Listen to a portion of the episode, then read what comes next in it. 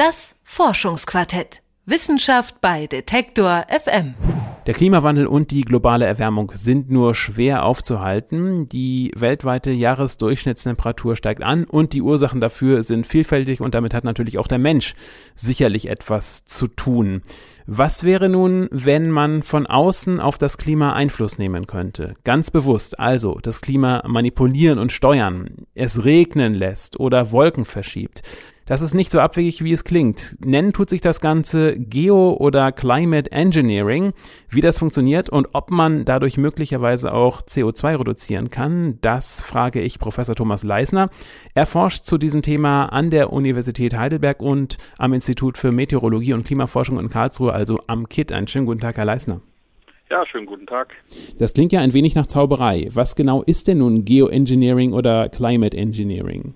Ja, unter dem Begriff verstecken sich sehr viele Ideen, wie man das globale Klima beeinflussen könnte.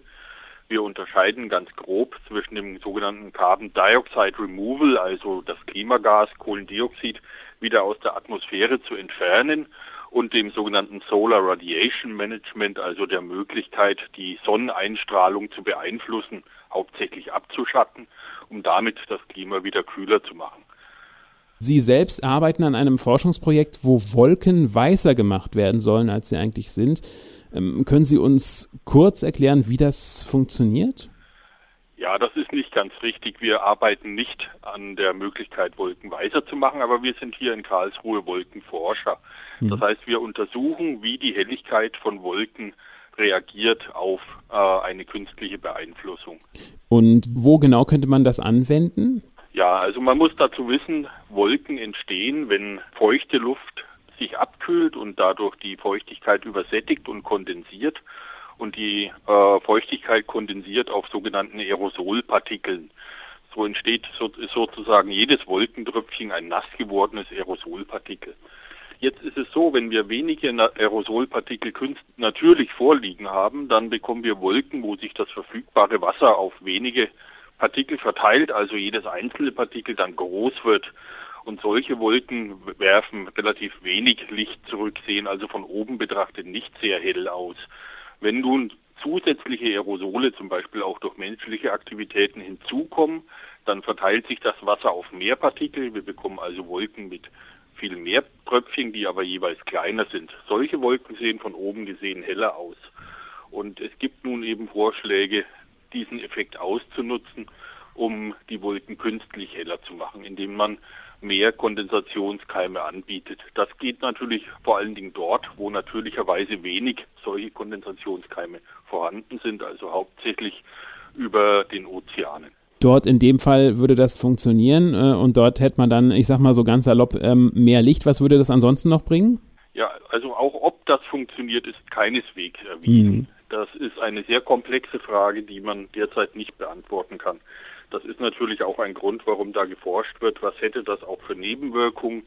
Da gibt es erste Ergebnisse, dass durchaus Nebenwirkungen zu erwarten wären, weil natürlich diese Wolken dann auch anders ausregnen und beispielsweise auch über komplizierte atmosphärische Zusammenhänge äh, der Niederschlag äh, weit entfernt von diesen Anwendungsgebieten beeinflusst werden könnte. Nun hat die Bundesregierung ein Gutachten zum Geoengineering in Auftrag gegeben. Es gibt außerdem äh, EU-Forschungsprojekte zu genau dem Thema. Was verspricht man sich denn genau davon? Ja, die, die Motivation ist im Allgemeinen, sich jetzt, bevor der Ruf nach solchen Maßnahmen lauter wird, über die Nebenwirkungen und über die Erfolgsaussichten Gedanken zu machen wissenschaftlich. Viele von, also mich selbst und viele meiner Kollegen treibt etwas die Sorge um, dass bei fortschreitendem Klimawandel irgendwann der Ruf nach solchen künstlichen Klimabeeinflussungen lauter werden könnte. Und wir streben eigentlich an, uns die Dinge vorher anzusehen, damit wir dann auch wissen, welche Nebenwirkungen beispielsweise zu erwarten wären. Sie haben selbst gesagt, Sie haben eine gewisse Sorge, dass der Ruf danach äh, größer wird. Das heißt, Sie sind sich bei weitem nicht sicher, verstehe ich das richtig, dass äh, solche äh, Verfahren äh, sinnvoll sind? Ganz recht. Gefühlsmäßig würde ich sagen, ich bin eher skeptisch. Aber ich bin natürlich auch Wissenschaftler und möchte das genauer wissen. Und ich glaube eben auch, dass so eine gefühlte, eine gefühlte Skepsis dann nicht mehr ausreichend sein wird, wenn, sagen wir mal, größere Neben- oder größere Auswirkungen des Klimawandels zu spüren sein werden. Wo liegen denn die Risiken, wenn man von außen eingreift? Ja, die Risiken sind vielfältig. Es könnte erstmal sein, dass es gar nicht so funktioniert, wie man sich das erhofft hat. Dass man also etwas tut und lange nicht sicher ist, ob es wirklich funktioniert und sich dann einige Jahre später erst herausstellt, dass es gar nicht funktioniert. Weitere Risiken wären natürlich, dass es äh, Nebenwirkungen hat, dass sich beispielsweise die Niederschlagszonen verändern, also Dürren auftreten oder ähnliches. Und dann gibt es natürlich auch Risiken, die mehr im politischen Bereich liegen.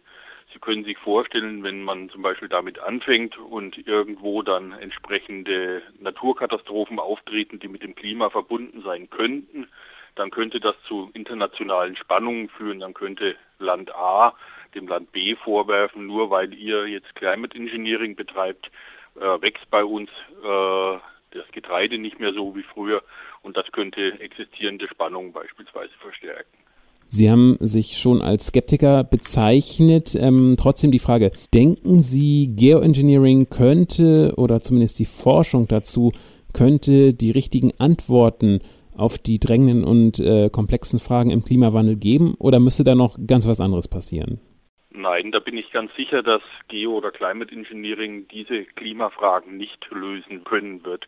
Selbst im gleichsam besten Fall kann ein ganz kleiner Beitrag eventuell geleistet werden, um einen sanfteren Übergang in eine nicht mehr auf fossilen Energieträgern beruhende Zeit zu schaffen. Aber ob selbst diese, sagen wir mal, kleine Hilfe möglich sein könnte, ist derzeit noch stark umstritten.